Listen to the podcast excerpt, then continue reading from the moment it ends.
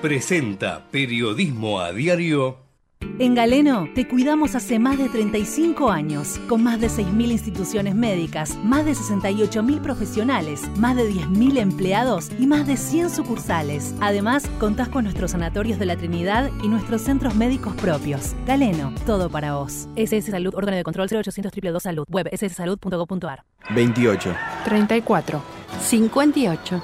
73. No importa si tenés 18 o 70 años, vos también podés terminar la secundaria de forma virtual y desde cualquier lugar del país. Con educación hay futuro. Conoce más en buenosaires.gov.ar barra Terminal la Secundaria. Buenos Aires Ciudad.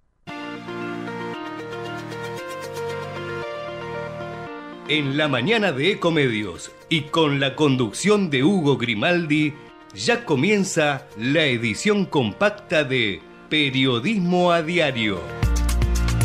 Con el resumen de las noticias más relevantes del día.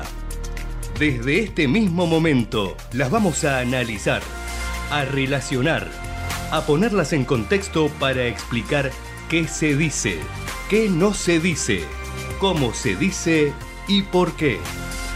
Empezaremos a compartir títulos, notas, videos y fotografías a mostrar personajes y recomendar columnas y enfoques.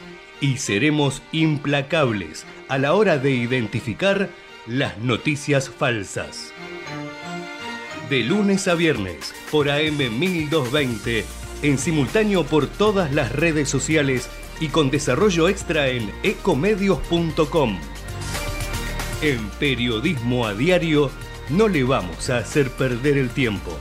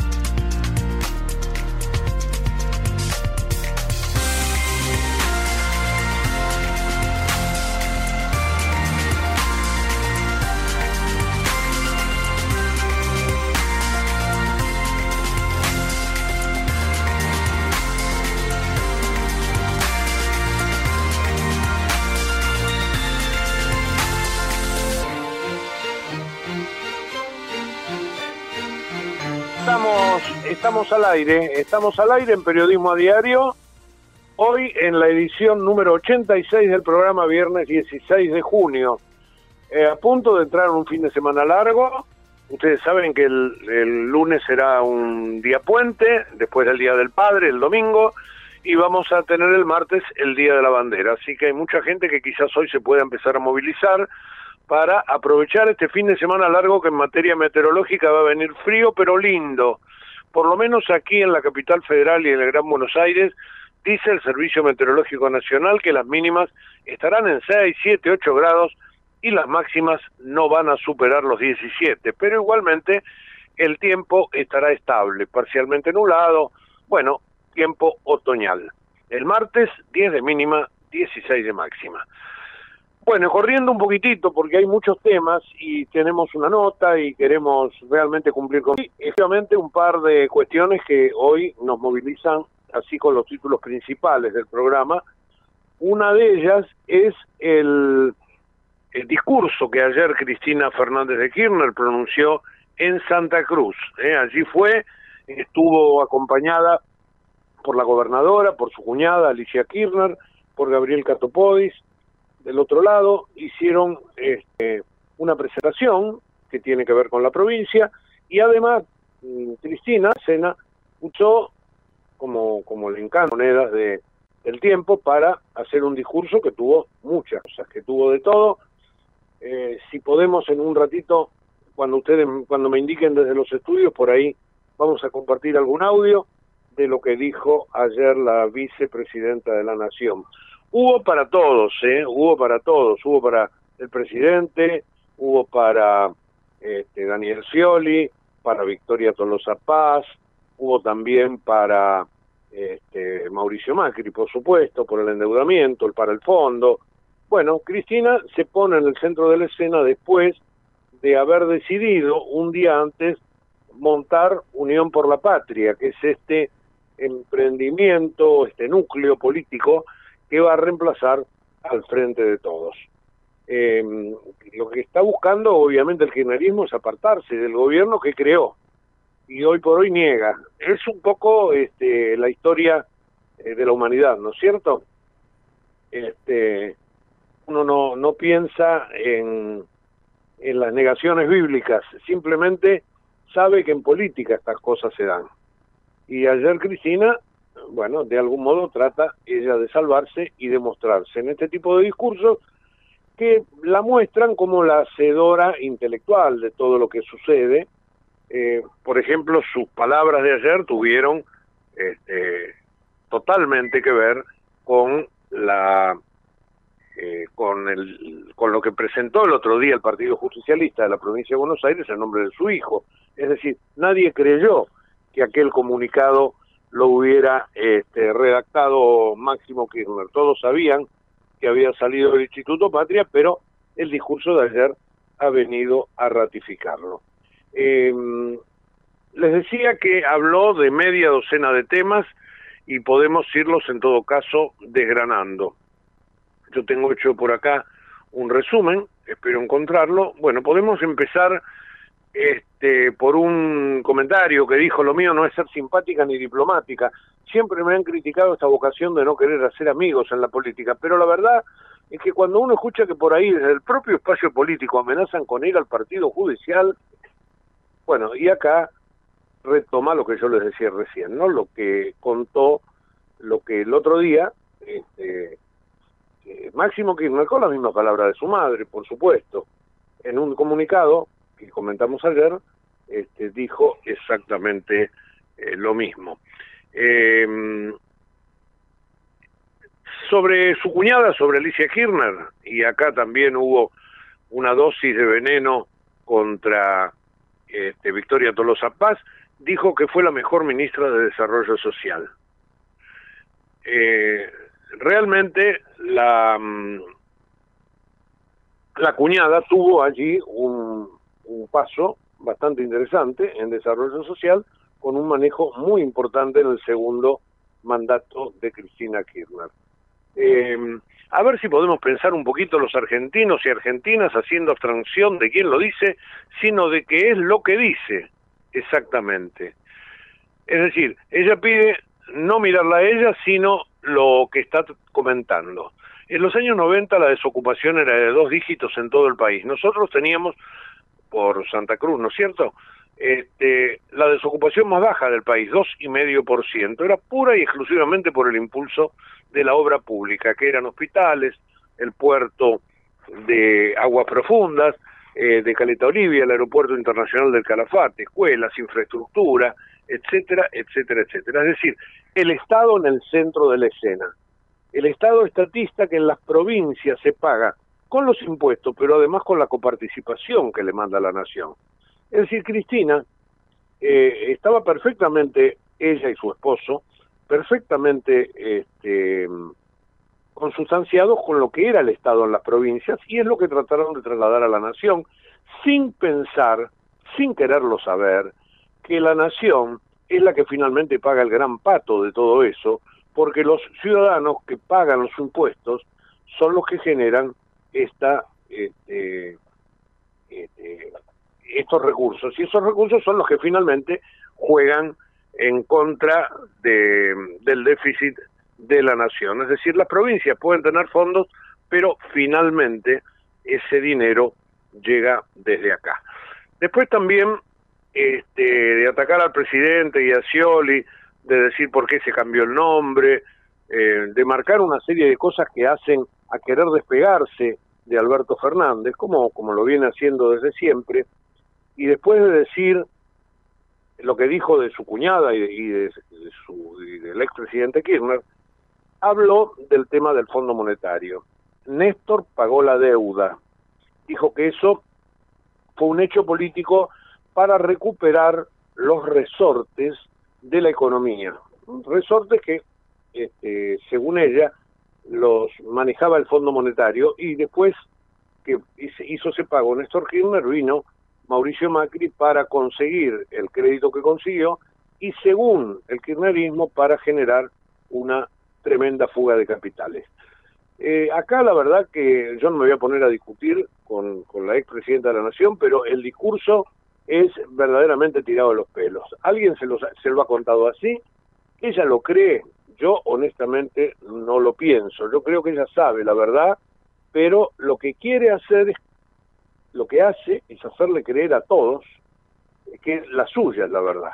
Eso es parte de la, del juego político, ¿no? Y esto es un poco el centro de lo que Cristina siempre utilizó en sus discursos, tratar de bajar una línea para que aquellos que la siguen crean que esa es la verdad.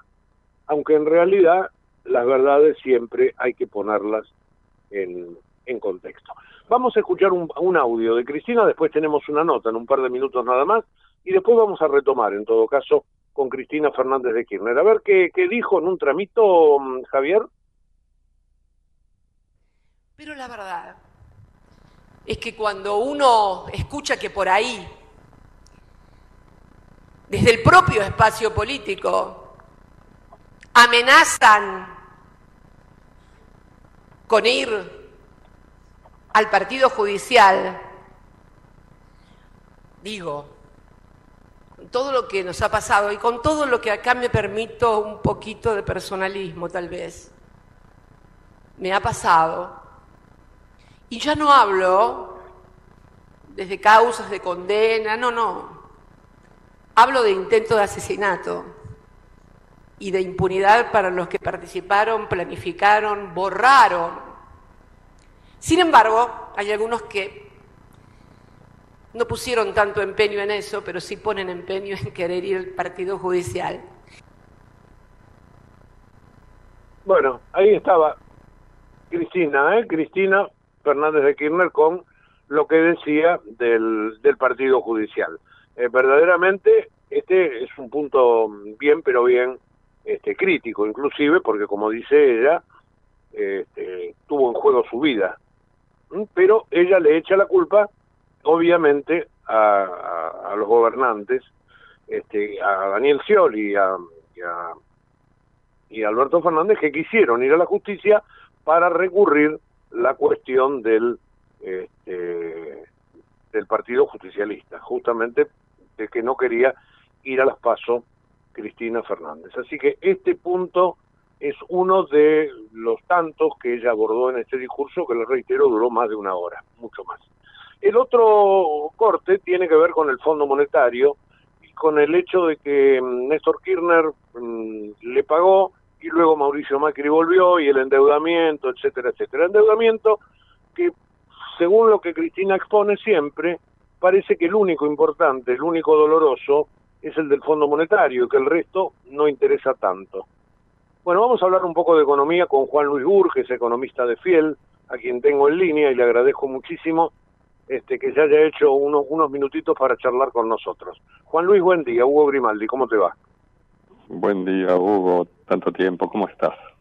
En serio, en serio. Bueno, bien, bien. Escuchando, leyendo un poco el discurso de Cristina con este remanido argumento del Fondo Monetario y del pago que le hizo Néstor y del crédito que tomó Macri, es decir, este, bueno, un poco volviendo, volviendo a ese discurso. Igualmente, yo le contaba a los oyentes, y vos me vas a dar una mano desde, desde la desde la economía, este, eh, los problemas que, que tiene la Argentina de endeudamiento tienen que ver con los sucesivos déficits, supongo, ¿no? Que es así, no me equivoco. Sí, por supuesto. El, digamos, este, uno se endeuda porque digamos, uno se endeuda porque tiene déficit, porque no, porque no le alcanza la plata, digamos, eso lo sabe cualquiera. Si no te alcanza la plata, este, digamos, o, o pedís prestado o imprimís billetes en el caso de ser un, gobierno. En el caso de la gente común, este, pedimos prestado, nada más. El gobierno, este, digamos, ha tenido déficits enormes, a pesar de tener condiciones extremadamente favorables. O sea, esto, es, esto es lo que hay que tener en cuenta. Si vos mirás, para ponerlo en contexto, el, eh, uno de los principales recursos que tiene Argentina son las retenciones. Desde el año 2000 se cobran, 2002, mejor dicho, 2003, 2002, 2003, se cobran retenciones a las exportaciones. Y eso depende mucho de, de los precios de los, de los granos, ¿eh? de las commodities. Y, y si vos mirás el ciclo del precio de las commodities, la verdad que el kirchnerismo ha tenido mucha suerte con precios este, siempre récord, este, y Macri, la oposición ha tenido mucha mala suerte, son tipo Jetta, la oposición, este, porque los precios se le cayeron. En cambio, cuando viene el kirchnerismo, tienen suerte. Y de hecho, hoy con la soja a 520 dólares, este, estás con niveles muy altos de precios. Este, por supuesto, la, mala suerte es la cosecha, ¿eh? mala cosecha. Pero con esos, ¿cómo? De la sequía, digo, sí. La sequía, sí, la sequía. Pero, pero el, el punto es que con precios extraordinarios, con condiciones externas eh, extraordinariamente favorables, este, han tenido déficits fiscales, este, a pesar de tener eh, muy buena recaudación.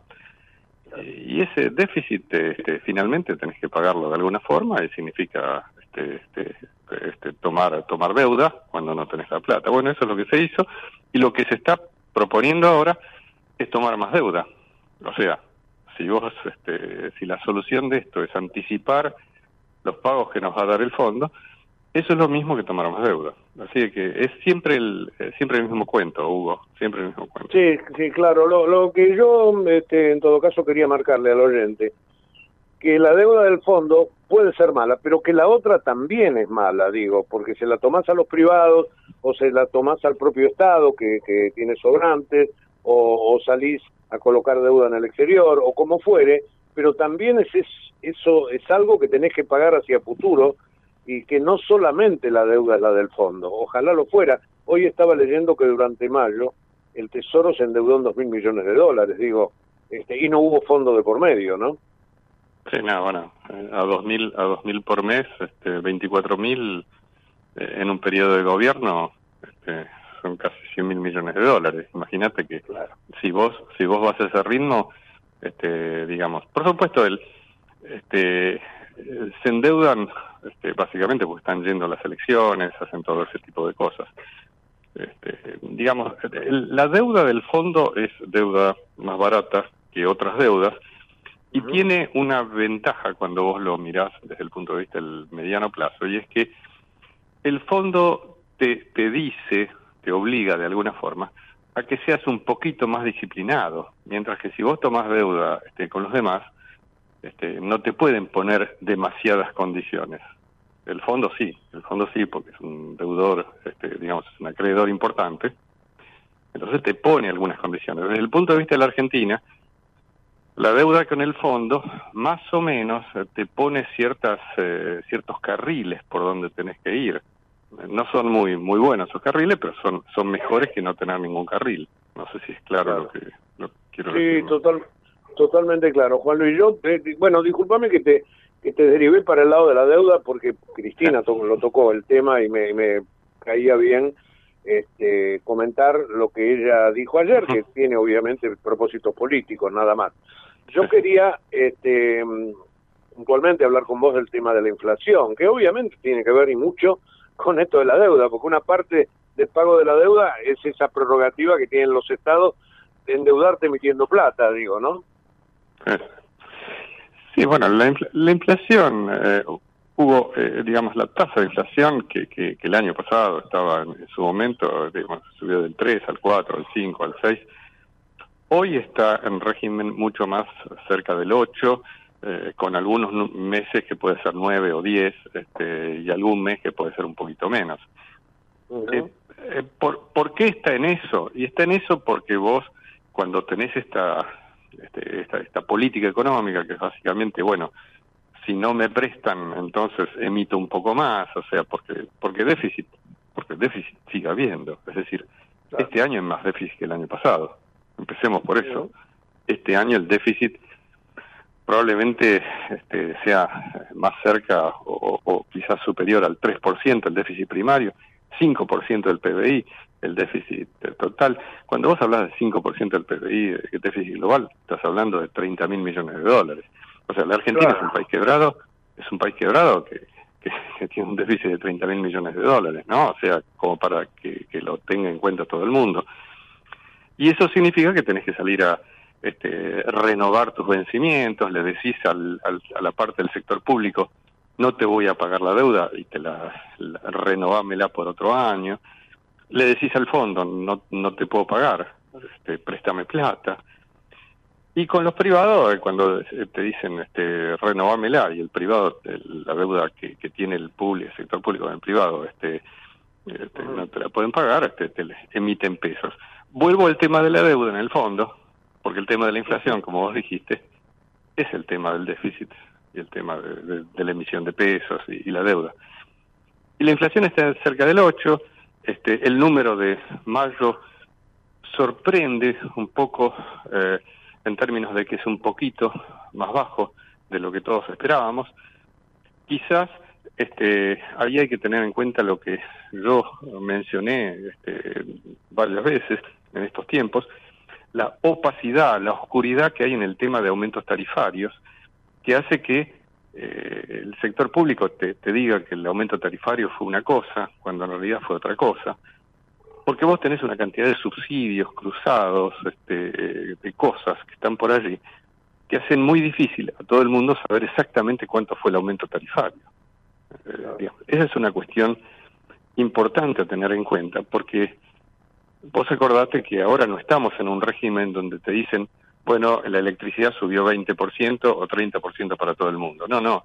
Claro. Sube una cosa para uno, otra cosa para el otro.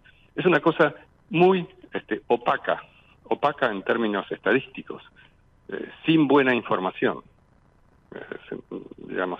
Y todo eso hace que haya a veces este, diferencias en las formas de medir. Bueno, para el gobierno la inflación fue casi 8 en, en mayo. Eso no es para festejar. Los datos de, de, de junio están indicando que la inflación se mantiene algo por arriba del 8% eh, si querés la, la, buena noticia es que no es 10%, bueno, está bien, si, si querés festejar eso, puedes festejarlo, pero, ese, pero esa es la ah, situación. Eh, ¿no? Digo, con estos números, obviamente que no te salvás que el año te dé arriba del 100, ¿no? Sí, 140. Sea, no, claro, eh, sí, sí, sí. No, 100 largos, no, no, no. Sí, sí, claro. 8, no, no. Eh, hay que elevar el, el 8 a la 12, a la potencia claro. 12. No, no, no. Eh, la, la, tasa de inflación no baja del 140. Eh, de hecho, es muy probable que la inflación se acelere mucho en noviembre y diciembre cuando cuando dan las urras. Este, ¿Por qué? Porque porque vos apretás, apretás. Fíjate que el, este hombre de comercio, Tombolini, le dice a las empresas, tienen que tener todo congelado hasta el 14 de agosto. ¿Y, el, ¿Y el 15 qué? Ah, bueno, el 15 es otra historia. Entonces, si vos me preguntás, yo te digo, bueno, la segunda quincena de agosto tenés un, un salto de precios, y lo mismo te pasa la segunda quincena de noviembre, o los últimos días de noviembre, o durante noviembre, porque muchos van a anticipar este, lo que va a pasar en diciembre. Entonces el número, el número anotalo, anotalo por ahí, está por arriba de 140 el de fin de año. Sí, seguro, seguro. Tres dígitos seguro. Eh, Juan Luis, el otro tema que yo quería tocar es el tema de las reservas, este, que también es crítico, obviamente, y, eso, eso, atado a la devaluación que, que podría pedir el fondo o que es necesario hacer. ¿Vos, vos qué pensás? ¿Qué nos explicas al respecto? Bueno, el nivel de reserva está en un nivel crítico para lo que es un país que necesita reserva. Entonces, hay países donde las reservas son irrelevantes, digamos, porque tienen crédito. Pero un país que no tiene crédito, que es el caso de Argentina, y bueno, necesita reserva. Vos fíjate que las reservas están cerca de 30 mil millones de dólares. Ponerle 32 mil. ¿eh? Depende del día. 30, eh, estoy hablando de reservas brutas, es decir, contando absolutamente todas las monedas. Eso es el 5% del PBI eh, es, es un número muy bajito, primero porque esas 32.000 en realidad no pueden usar nada para, para, para intervenir en los mercados, están usando, con lo cual están haciendo algo que, que genera desconfianza en los mercados, porque están usando tu plata, vamos a ponerlo en esos términos. Segundo, porque eh, 30.000 es muy bajito en relación con eh, las importaciones que vos haces habitualmente. Vos importás por arriba de 6 mil millones este, mensuales. Entonces, este, si tenés un episodio como, como la sequía o algún evento que te hace, que te frena las expo algún mes, no tenés margen para, para pagar y como no tenés crédito, porque te miran con cara rara cada vez que vos pedís plata prestada, eh, el ministro habló de salir mendigando en el mundo, ¿no? Estar mendigando. Estoy hablando de las palabras del ministro Massa, no del ministro claro. de, de, la segunda presidencia de Perón. Estoy hablando del ministro Massa. Dijo este, que tenemos que dejar de ser mendigos porque él es un mendigo. Porque él está mendigando en, en China, está mendigando, como mendigan los ministros de Economía de la Argentina. Entonces, el, el tema de reservas es importante para un país que no tiene crédito. El próximo gobierno una de las cosas, una de las 50 trabajos de Hércules que tiene que hacer, porque deben ser 50 o 60 trabajos de Hércules que tiene que hacer, es restablecer reservas, es decir, pasar de 30 a 40 y después de 40 a 50. Y cuando estén 50, más o menos ser un, ser un gobierno civilizado, este, eh, con, con equilibrio, etcétera, para decir, bueno, 50 es suficiente, este, es un número importante. Bueno, todo eso es un trabajo de Hércules por muchas razones monetarias que no voy a explicar, pero, pero, pero es un trabajo difícil. ¿Y en, en qué tiempo jugás que se puede hacer? Este, ¿Una década? Mira, eh, eh, digamos, por un lado, sí, sí, vamos a ponerlo así, este, perdón por el comentario, pero si tenés una buena recesión, ¿no? las recesiones hacen que vos importes menos y Lógico. que a veces ex exportes un poco más. Eso te da un saldo comercial. El saldo comercial, cuando vos tenés un saldo comercial, yo creo que el año que viene la Argentina, este año, este año la Argentina tiene saldo comercial igual a cero, o sea, no, las IMPO igual a las EXPO.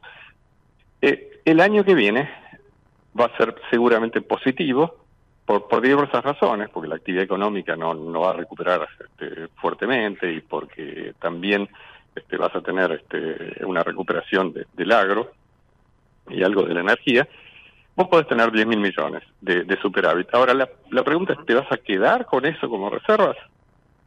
Y bueno, si te quedás es porque, porque hay confianza, porque no tenés que salir a intervenir, porque te entra capital, porque hay confianza claro. en, en, la, en, la, Argentina. Y todo eso te puede generar un problema monetario si el Banco Central tiene que salir a comprar esas reservas, porque una cosa es este, tener saldo y otra cosa es que el Banco Central compre y emita pesos contra eso, que hay que ser muy cuidadoso para no emitir demasiado. Bueno, eh, yo te diría, en, en, en, en dos años yo no, no tengo dudas que la Argentina puede recuperar rápidamente y volver a 45 mil millones, no, tengo ninguna duda. este, de ahí en más, bueno, será cuestión de la, de la prudencia de los gobiernos, ¿no? Eh, el último el último comentario que te pido tiene que ver con eh, no tanto con el tema de la dolarización que yo creo que esto este, todavía está en, el plano de la teoría sino con la cuestión de este, tener un mercado lo más unificado posible. Te parece que eso eso es factible Mira, es una, es una muy buena pregunta para, para, para, eh, porque digamos hace a lo que va a estar en la discusión este, en los próximos este, meses este, con el nuevo y, eh, cuando asuma el nuevo gobierno. Eh, digamos es una discusión que se planteó hace dos días que tuvimos una, una, una conferencia este, en Fiel este, con entre otros con Domingo Cavallo que, que, discutió el tema. Yo yo diría que el, el, el margen digamos es para eh, poner las condiciones, poner condiciones de una, eh, digamos, de, de, un, de una corrección de, todo, de, de, los desequilibrios, pero los desequilibrios no se corrigen en un día. necesitas algo de tiempo, ¿eh? seis meses, un año, para empezar a corregir los fuertes desequilibrios que hay. Lo que eso te va a llevar es a que este, tarde o temprano esa corrección te lleve a una reducción importante de la brecha cambiaria, porque hoy en día la brecha es ponele 90, 100%, es decir, y es, es probable que esa corrección de desequilibrios, sobre todo fiscales y, monetarios, te lleve a una reducción sustancial. Es probable eh, que, que, la, la, unificación cambiaria no sea el día uno, este, pero que se acerque mucho a eso, se acerque mucho, es probable que a alguno le ocurra tener eh, doble mercado cambiario, nunca se sabe, ¿no? O sea, este, las recetas son varias. El, el punto central, Hugo, es no tanto si la unificación es el día uno, por supuesto eso le importa a los que, a los que están apostando, a los que están arbitrando en el sistema financiero, pero el punto central es que se, se apunta a que, a que en un año vos tenés que tener unificado el mercado de cambios. Y digo en un año eh, porque no sé si lo van a poder implementar en, en 30 días o si se va a requerir este, un, poco de más de tiempo para llegar a la unificación cambiaria. Eso es más o menos lo que tenemos hoy en día en el, en el mercado.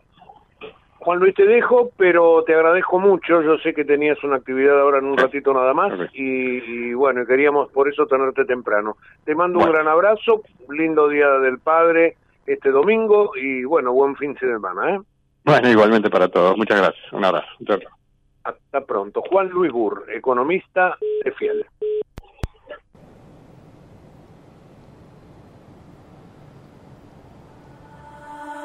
Vuelvo a verla como cada viernes. Sé que está esperando más de mí.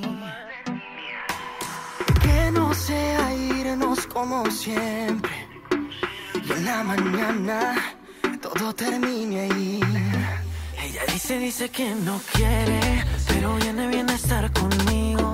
Porque yo hago lo que la entretiene y ella no entiende por qué motivo. Y si le dicen que no le conviene, ella viene, viene a estar conmigo. ¿Será que nadie la quiere como lo hago yo?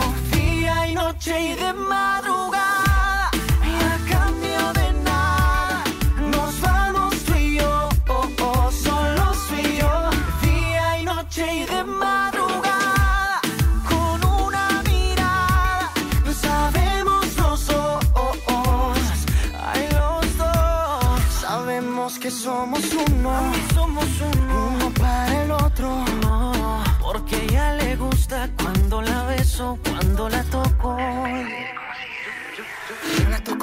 Suavecito. e- Ella tiene todo lo que necesito.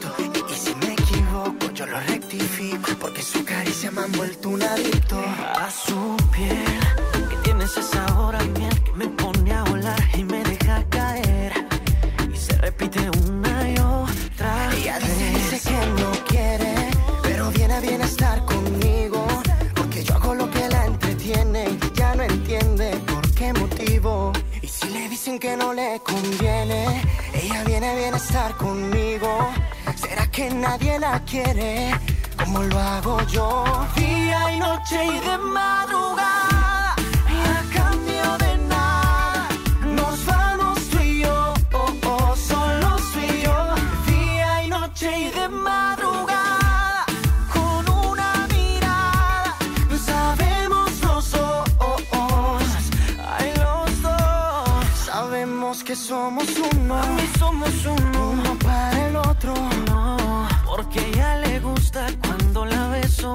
La toco. Y es que me tiene en su brazo otra vez. Me enamoro de la cabeza a los pies. Y se me pega así, así. Suavecito así, así. Y es que me tiene en su brazo otra vez. Me enamoro de la cabeza a los pies. Y se me pega así, así. Suavecito así. Hay noche y de madrugada.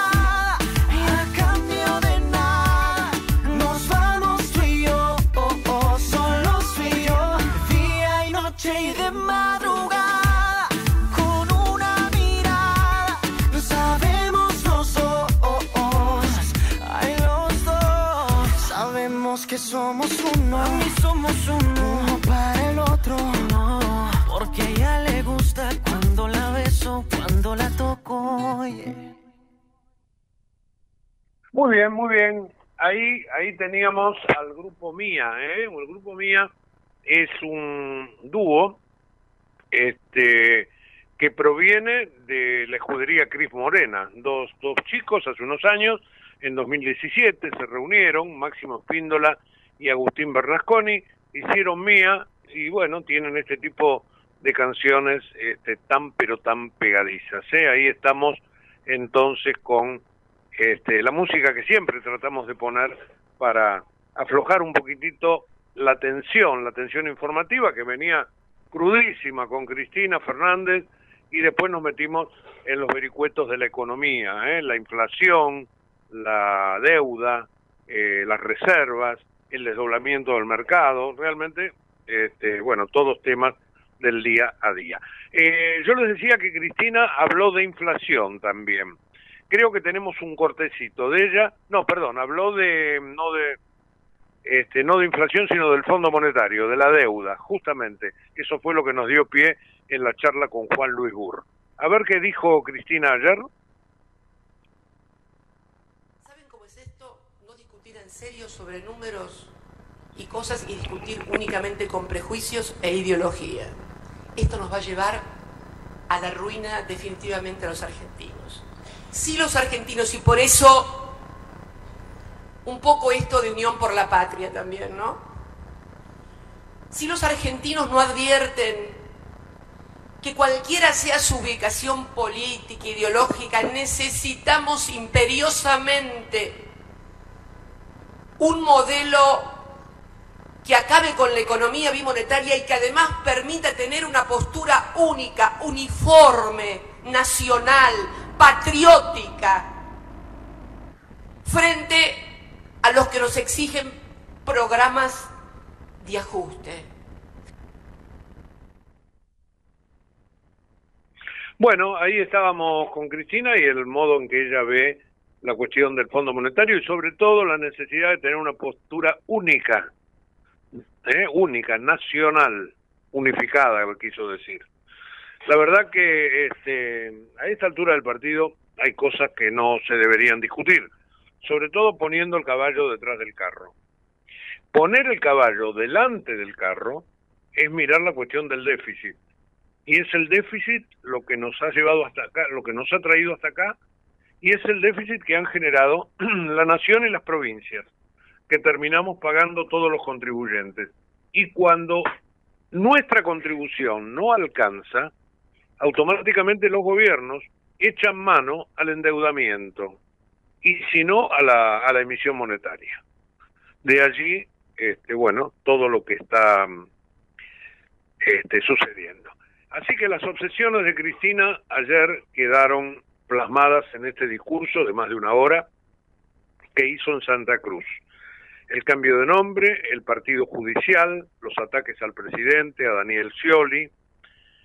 Eh, Alicia fue la mejor, agrego yo ahora, Tolosa Paz no, y el Fondo Monetario, Néstor pagó la deuda, es un hecho político, etcétera, etcétera, etcétera. Yo le decía recién a Burr, esto es una, una nota, un cálculo que hizo nuestro colega Ismael Bermúdez en el diario Clarín. Ismael siempre mira mira esas cosas porque este es realmente un perro de presa de los números. Bueno, él encuentra, eh, de acuerdo a un informe oficial, eh, no, no inventó absolutamente nada, que este, el último mes, en el mes de mayo, la necesidad del Tesoro hizo que el endeudamiento se aumentara en 2.600 millones. Yo le dije 2.000 a Burr y Burr multiplicó rápidamente por 12 y dijo 24.000 al año. Bueno, 2.600 da más, da 27, 28. ¿Eh? La deuda pública nacional en pesos y en moneda extranjera no da respiro y ya roza los 400 mil millones de dólares, dice este, Juan Luis, eh, Ismael Bermúdez, en Clarín. En mayo aumentó el equivalente de 2.624 millones con respecto al mes anterior. No es la deuda con el fondo, entiéndase bien. Es lo que el gobierno le pide a los particulares y al sector público que le financien, porque si no, este, te quiebra algún día habrá que pagarla, esa deuda. ¿Cómo? No sabemos. No, no, la hipoteca del próximo gobierno, aunque sea un gobierno de este mismo, de este mismo tono, va a ser tremenda. Décadas se va a tardar en arreglarlo probablemente. Bueno, este, allí está entonces el tema de Cristina ayer. Eh, hay otras novedades en materia política que las podemos ir marcando, por ejemplo, que la candidata intendenta del Frente de Todos en San Miguel de Tucumán se proclamó ganadora después del recuento. Ustedes saben que el domingo por la noche en Tucumán eh, se paró el recuento de votos, esto se retomó y finalmente la candidata, eh, la candidata oficialista, digo bien, es la que este, se va a quedar con el sillón del intendente de Tucumán. Ayer, un candidato libertario, Eguía, que era candidato por mi ley en Neuquén y que se fue, bueno, le dijo de todo, con gruesos insultos al, al candidato Javier Milei, candidato a presidente.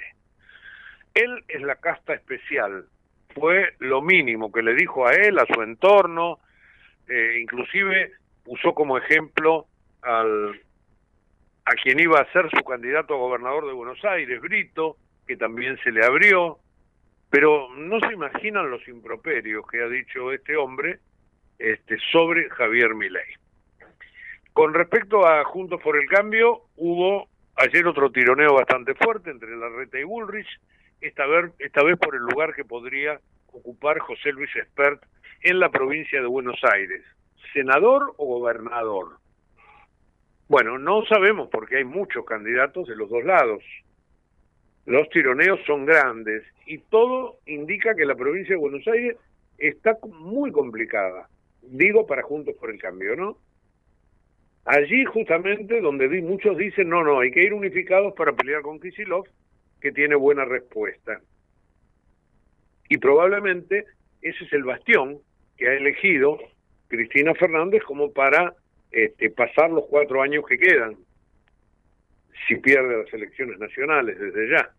Entonces sería una especie de aguantadero, si ustedes quieren.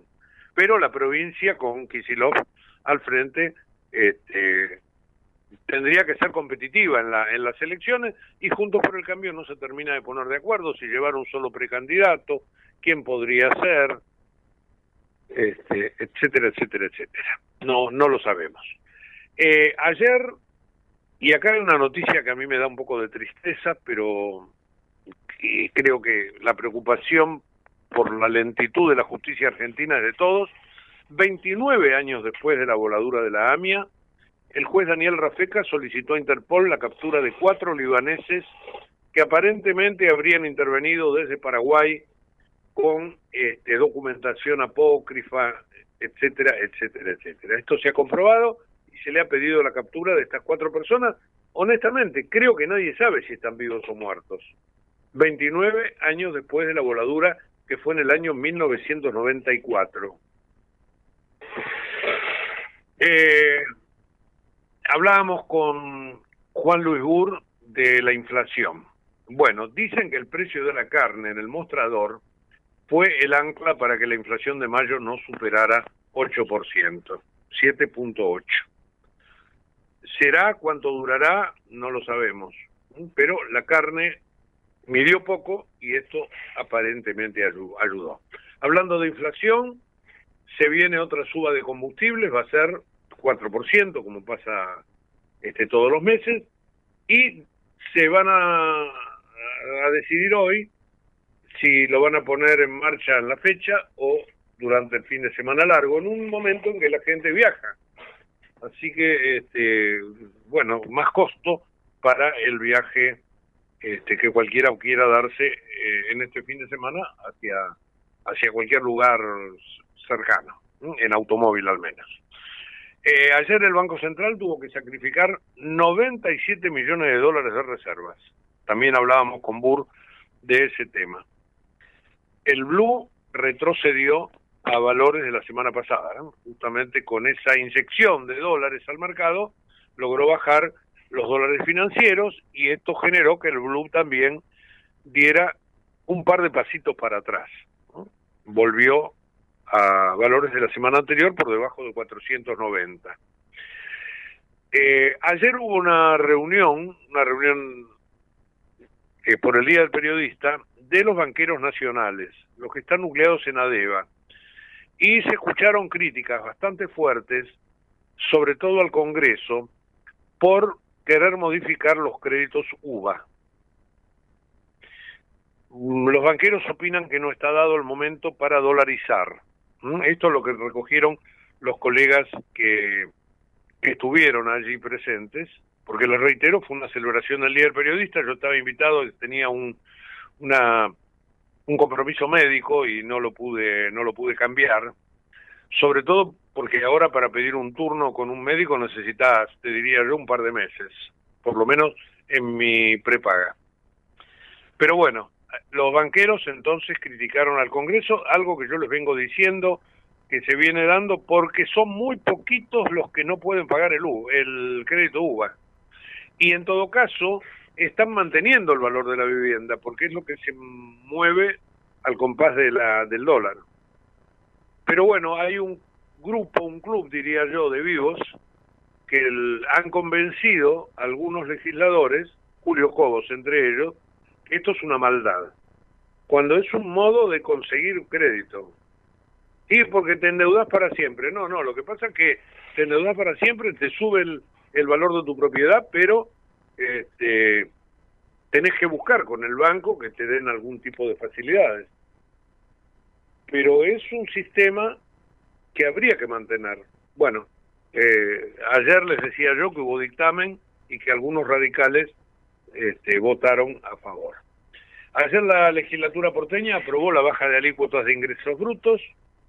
Lo más notable de todo es que la iniciativa tuvo 21 votos en contra. Por más que digan lo que digan, que lo que esto es porque la reta es candidato a presidente, lo que sea, este, esto impacta en el bolsillo de la gente. Digo, ¿quién se puede poner en contra de que la gente pague menos ingreso bruto? Bueno, 21 opositores por oponerse, este, dijeron que no.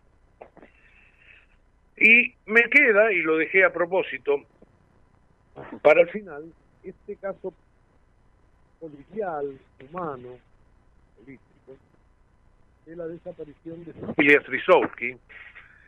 Esta joven chaqueña que estaba casada con el hijo de un piquetero, de un puntero político, de un hombre que con su esposa estaba muy cerca del poder y que conseguían prebendas de todo tipo.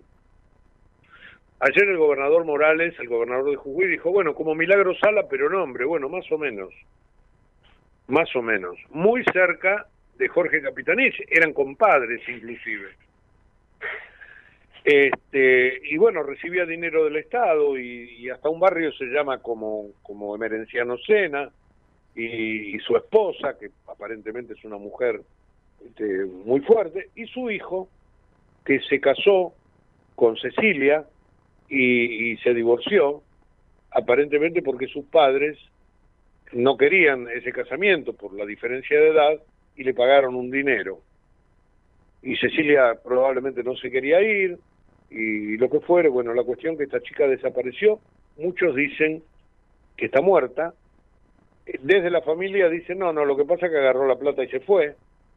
Bueno, la cuestión que esto ha tomado un color político muy, pero muy fuerte, y por lo tanto, este, ustedes van a buscar en los diarios y se van a encontrar con este tema desarrollado desde los dos puntos de vista, desde el punto de vista policial y desde el punto de vista político, justamente en una semana donde la el domingo va a haber paso, paso a por la gobernación en la provincia del Chaco.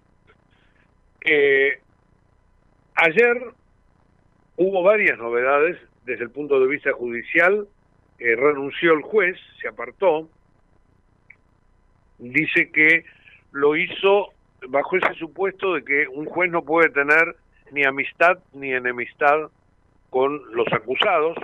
Se supone que él lo conocía, a Emerenciano Sena, bueno, da un paso al costado. Ahora todo esto tiene que entrar en la maquinaria de la reposición de juez. Desde, desde otro punto de vista, no veo quién quiera hacerse cargo de, de tremenda causa. En un lugar tan, pero tan conflictivo. Eh, el hijo de Sena, casado con Cecilia, mandó una pequeña esquela, dijo, tengo miedo, eh, pidió hablar en la causa, pero luego desistió y armó esta nota. Eh, señor fiscal, soy César Sena, estoy acusado en esta causa y me enteré porque escuché que Díaz, que era mi abogado defensor y de toda mi familia, está saliendo en todos los medios de comunicación, está hablando cosas horribles de mí.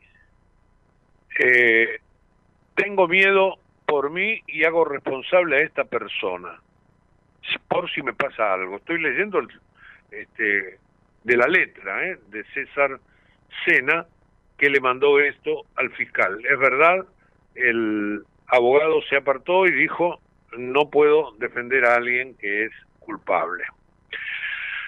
Eh, bueno, y desde la política, ayer Jorge Capitanich hizo un discurso de cierre de campaña, tuvo que tocar el tema, por supuesto, y este, el gobierno nacional juega ahí a dos puntas, ¿no? Habló Gabriela Cerruti diciendo que no están en silencio, que están ocupados, que están que ella está hablando con la madre. Así que, bueno, eh, la verdad que hay mucha gente que mira para el costado, incluido el Ministerio de la Mujer. La Iglesia reclamó dar a conocer toda la verdad de los hechos, el arzobispo de Resistencia, y eh, de los dos candidatos que van a la interna de Juntos por el Cambio, uno de ellos suspendió su campaña y el otro fue apoyado ayer por Gerardo Morales, como les dije recién, que viajó a la provincia del Chaco. Bueno, con todas las dificultades del caso, dificultades técnicas imputables nada más que a mí, eh, vamos a cerrar Periodismo a Diario edición 86. Tengo mm, para decirles nuevamente feliz fin de semana. Nosotros volveremos el miércoles que viene, después de pasar el, el día puente del lunes, primero el día del Padre el domingo, el día puente del lunes y después el día de la bandera el martes y estaremos nuevamente el miércoles a las 8 pero en un rato nada más por acá, en la web www.ecomedio.com tendremos el resumen de todo este programa. Muchísimas gracias por habernos acompañado. Que la pasen muy bien. Buen fin de semana. En Galeno te cuidamos hace más de 35 años, con más de 6.000 instituciones médicas, más de 68.000 profesionales, más de 10.000 empleados y más de 100 sucursales. Además, contás con nuestros sanatorios de la Trinidad y nuestros centros médicos propios. Galeno, todo para vos. SS Salud, órgano de control 0800 222 Salud, web sssalud.gov.ar. 28, 34, 58.